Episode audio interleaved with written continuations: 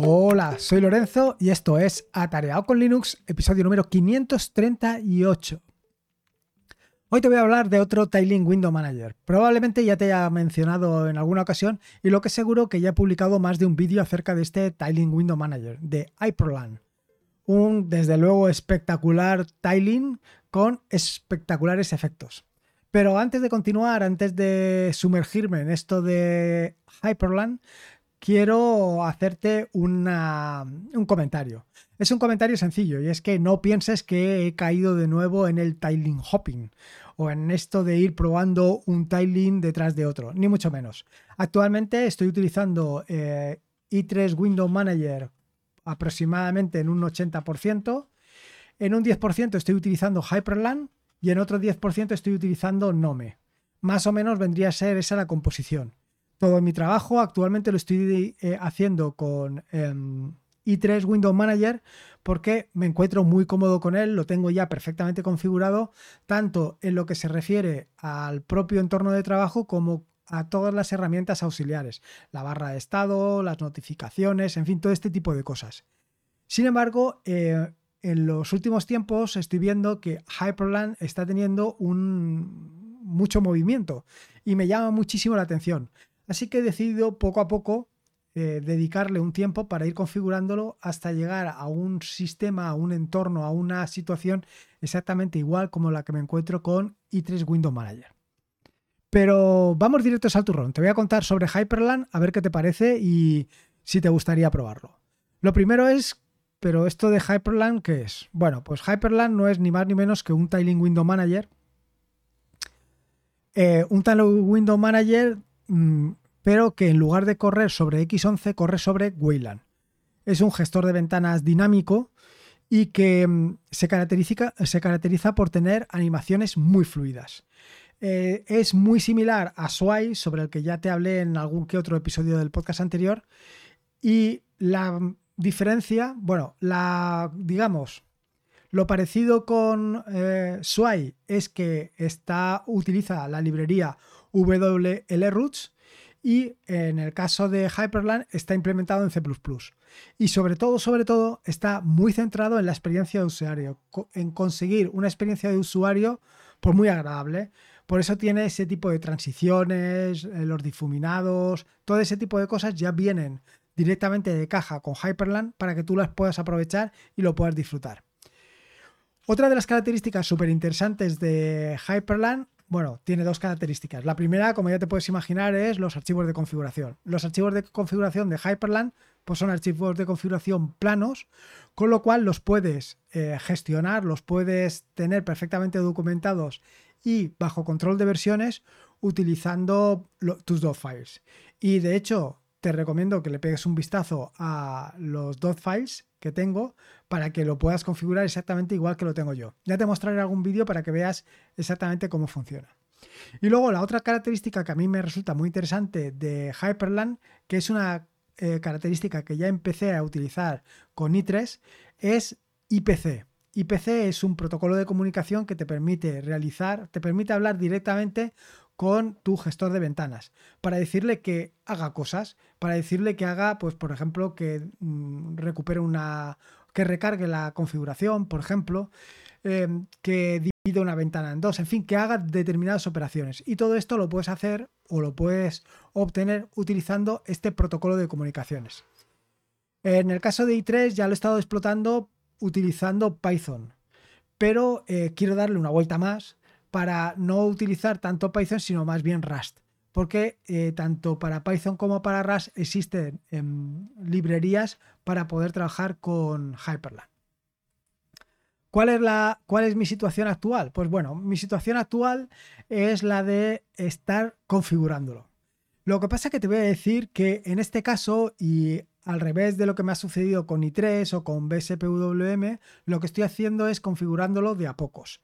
Es decir, pues no me pego una tarde de sábado única y exclusivamente dedicado a configurar Hyperland, sino lo que estoy haciendo es pues configurar pequeñas, pequeños espacios. Por ejemplo, eh, hace, eh, hace unos días configuré lo que son las animaciones. Eh, ahora mismo tengo una gran cantidad de scripts que estoy personalizando y adaptando exactamente al comportamiento de Hyperland, de manera que desde Hyperland lo pueda llamar fácilmente. Pero hay una cosa que sobre todo me llama mucho la atención y por un lado me abruma y por otro lado me reta, y es la cantidad de opciones y posibilidades que te ofrece Hyperland. Las configuraciones son muchísimas. Así como BSPWM es bastante austero a la hora de realizar configuraciones, aquí puedes eh, realizar todo tipo de configuraciones. No solamente lo que es todos los decorados de las ventanas, que también, también puedes configurar las animaciones, puedes configurar la posición de las ventanas, puedes configurar la posición de los archivos dentro de los archivos, de las aplicaciones dentro de las ventanas, puedes configurar los espacios de trabajo, en fin, las posibilidades son brutales. Por supuesto que puedes configurar también todos los atajos de teclado que quieras, esto es imprescindible. Entonces lo que estoy haciendo ahora y sin perder demasiado el norte es intentar asimilar el funcionamiento que tengo con i3 Window Manager Em, con Hyperland. Es decir, conseguir que los atajos de teclado de Hyperland sean exactamente los atajos de teclado de i3 Window Manager. Para que de esta manera, pues esté en un entorno de ventanas o esté en el otro entorno de ventanas, el funcionamiento sea más o menos el mismo. Eh, a pesar de todo y a pesar de que estoy consiguiendo mm, grandes parecidos en uno y otro, lo cierto es que te tengo que decir que todavía tengo bastante fricción, sobre todo en el movimiento del ratón. Bueno, más que en el movimiento del ratón, en el movimiento del cursor. Como sabes, con, cuando estás utilizando los cursores, cuando estás en una ventana, utilizando normalmente la tecla Super, que se corresponde normalmente con la tecla Windows, utilizando HJKL lo que puedes hacer es desplazarte entre cada una de las ventanas de tu Tiling Window Manager. De forma que si aprietas la tecla H te desplazas hacia la izquierda y si aprietas la tecla L te desplazas hacia la derecha. Esto en i3 lo que sucede es que cuando ya estás en la ventana más eh, extrema, si vuelves a apretar la tecla L, lo que va a hacer es saltar al otro monitor. Sin embargo, en el caso de Hyperland esto no sucede así. Digamos que cada monitor es un, ente independiente. Sí, evidentemente em, que los tienes uno al lado del otro, pero así como por ejemplo en el caso de i3 puedes pasar de forma continua con el ratón de un monitor a otro, atendiendo a su posición relativa, en el caso de Hyperland son, eh, digamos, contenedores, en el sentido de que tú, si estás en el monitor 1, no te puedes, no puedes mover el ratón hacia el monitor 2, sino que tienes que desplazarte hacia el monitor 2 utilizando las teclas de cursor. Y lo mismo, y lo mismo de la misma manera te sucedería utilizando los movimientos con los atajos de teclado. Cuando estés en la parte más externa y aprietes eh, de nuevo el Windows H, no va a saltar al monitor que tienes a la derecha. Ese movimiento no lo vas a tener. Y esto es un poco lo que me está causando determinada fricción. Sin embargo, me llama la atención. Y me llama la atención por el hecho de que esto es algo que sí que quería al principio de los principios en i3. Era algo que sí que me hubiera gustado encontrar y sin embargo, por lo que fuera, no encontré. cuestiones. Respecto a la configuración inicial, em, decirte que, como te contaba inicialmente, estoy intentando eh, simular al máximo posible por la misma configuración que tengo en i3 Window Manager eh, para que Hyperland sea exactamente igual. Sin embargo, hay determinadas herramientas, determinados eh, aplicaciones que no están disponibles en Hyperland. Y no por Hyperland, sino por Wayland. Evidentemente, al correr Hyperland sobre Wayland, pues hay algunas herramientas, algunas aplicaciones que no, las tengo disponibles. Entre ellas, unas que utilizo con mucha frecuencia son las capturas de pantalla. Las capturas de pantalla no, se pueden hacer o no, no es posible realizarlas de la misma manera en i3, bueno, en X11 en general que en Wayland. Así que he tenido que instalar dos herramientas adicionales, una que es WL Clipboard y otra que es Grim. Eh, WL Clipboard lo que es es un gestor del portapapeles que funciona directamente en la terminal, es decir, que puedes copiar y pegar desde la terminal. Y luego Grim es una herramienta que en combinación con Slurp te permite hacer capturas de pantalla. Eh, Slurp lo que te permite es definir exactamente la parte de la ventana que quieres capturar. Y luego con una pequeña eh, comando lo que puedes hacer es realizar la captura de pantalla. Aquí lo que he hecho ha sido, eh, bueno, pues básicamente ajustar o asignar un atajo de teclado a la combinación de Grim y Slurp para poder hacer capturas de pantalla. Respecto a las otras herramientas, eh, sí que hay otra diferencia importante que es Waybar. Eh, si en um, i3 estoy utilizando Status RS, que es una variante de status implementada en Rust, en Wayland lo que estoy utilizando, bueno, en Hyperland lo que estoy utilizando es Waybar es muy probable que saque algún vídeo contándote cómo funciona Wayland, perdón, cómo funciona Waybar y cómo le puedes sacar el máximo partido. Porque, bueno, pues tiene, al igual que sucede con Hyperland, una gran cantidad de teclas y es posible configurarlo y personalizarlo de maneras distintas. Y luego el resto de herramientas, pues básicamente son las mismas herramientas que tengo en i3 Windows Manager.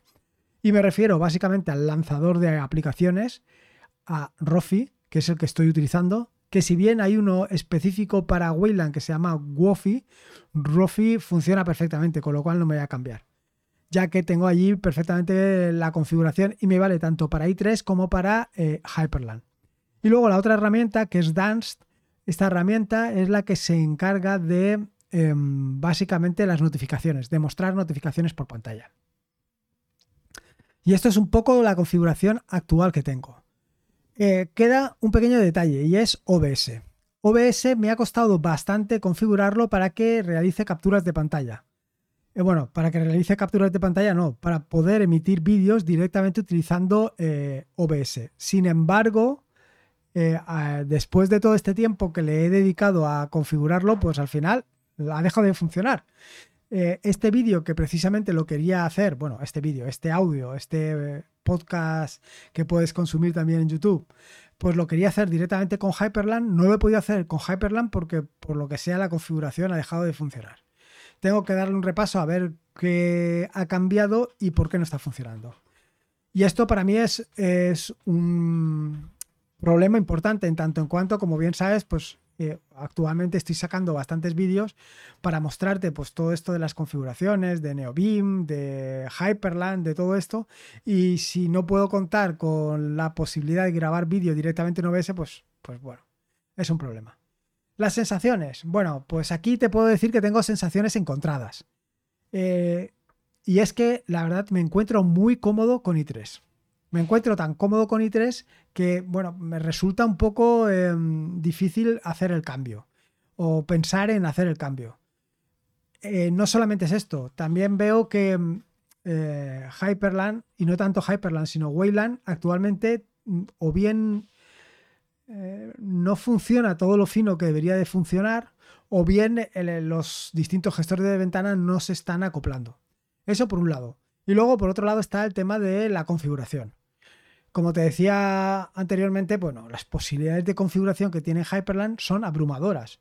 Eh, tengo que dedicarle tiempo, tengo que dedicarle mucho tiempo para poder sacar toda la configuración y poder exprimirlo al máximo. Así, por ejemplo, hoy he estado, como te decía, configurando algunos efectos y mm, prácticamente ha sido copiar y pegar los efectos de otro dot file. No he podido utilizar los míos propios porque tengo que todavía estudiar cómo configurarlos para sacarles el máximo partido. Bueno, y a esto también hay que añadirle que de la parte estética pues no ando muy fino. Así que, como te decía anteriormente, como decía prácticamente al principio del podcast, voy de a pocos. Estoy configurando, estoy personalizando este eh, gestor de ventanas poco a poco, semana a semana, con lo cual es muy probable que veas mucho movimiento en, las en los dos files, eh, adaptando toda la configuración de Hyperland y como te digo, para seguir o para imitar lo máximo posible el funcionamiento de i3. Claro, y aquí te estarás preguntando, entonces si lo que quieres es llevar Hyperland para que se parezca lo máximo posible a i3, ¿por qué no te quedas con i3? Bueno, aquí van dos razones. La primera razón es que se supone que en un momento determinado se pasará a Wayland. Quiero decir que eh, los desarrolladores desarrollarán más para Wayland que para i3 y que para X11 con lo cual llegará el momento de cambiar. Bueno, esta es una razón. Y luego la otra razón es que realmente los efectos de Hyperland son espectaculares. Hyperland es espectacular, pero es que tiene unos efectos espectaculares. O sea, puedes simular cualquier cosa. Incluso, por ejemplo, cosas tan em, espectaculares como la aceleración, ¿no? Cuando haces que una ventana aparezca, esa ventana aparece con aceleración. Es decir, va eh, se acelera primero la aparición hasta que se detiene em, con otro ritmo. Y todo ese tipo de cosas, todo ese tipo de detalles, pues generan eh, una, una sensación, una experiencia de usuario muy agradable. Y por eso quiero sacarle partido. Y nada más, esto es un poco lo que quería contarte. Ya te digo, no te preocupes por mi eh, tiling hopping, porque no es el caso. Pero si puedes, si tienes la ocasión, sí que te recomiendo que le pegues una probada a Hyperland. O incluso si quieres ver el vídeo, pues lo puedes ver. Eh, cuando lo vuelva a sacar, vuelva a sacar otro nuevo vídeo en el que ya funcione OBS otra, otra vez. Y nada más, espero que te haya gustado este episodio del podcast y espero que lo disfrutes. Recordarte que este es un podcast de la red de podcast de sospechosos habituales. Puedes seguir la red de podcast de sospechosos habituales en Telegram, en, t.me barra. Ahí los tienes disponibles. Y poco más. Eh, espero que lo disfrutes. Recordarte que la vida son dos días y uno ya ha pasado, así que disfruta como si no hubiera mañana y si puede ser con Linux y en este caso con Hyperland, mejor que mejor. Un saludo y nos escuchamos el próximo lunes. Hasta luego.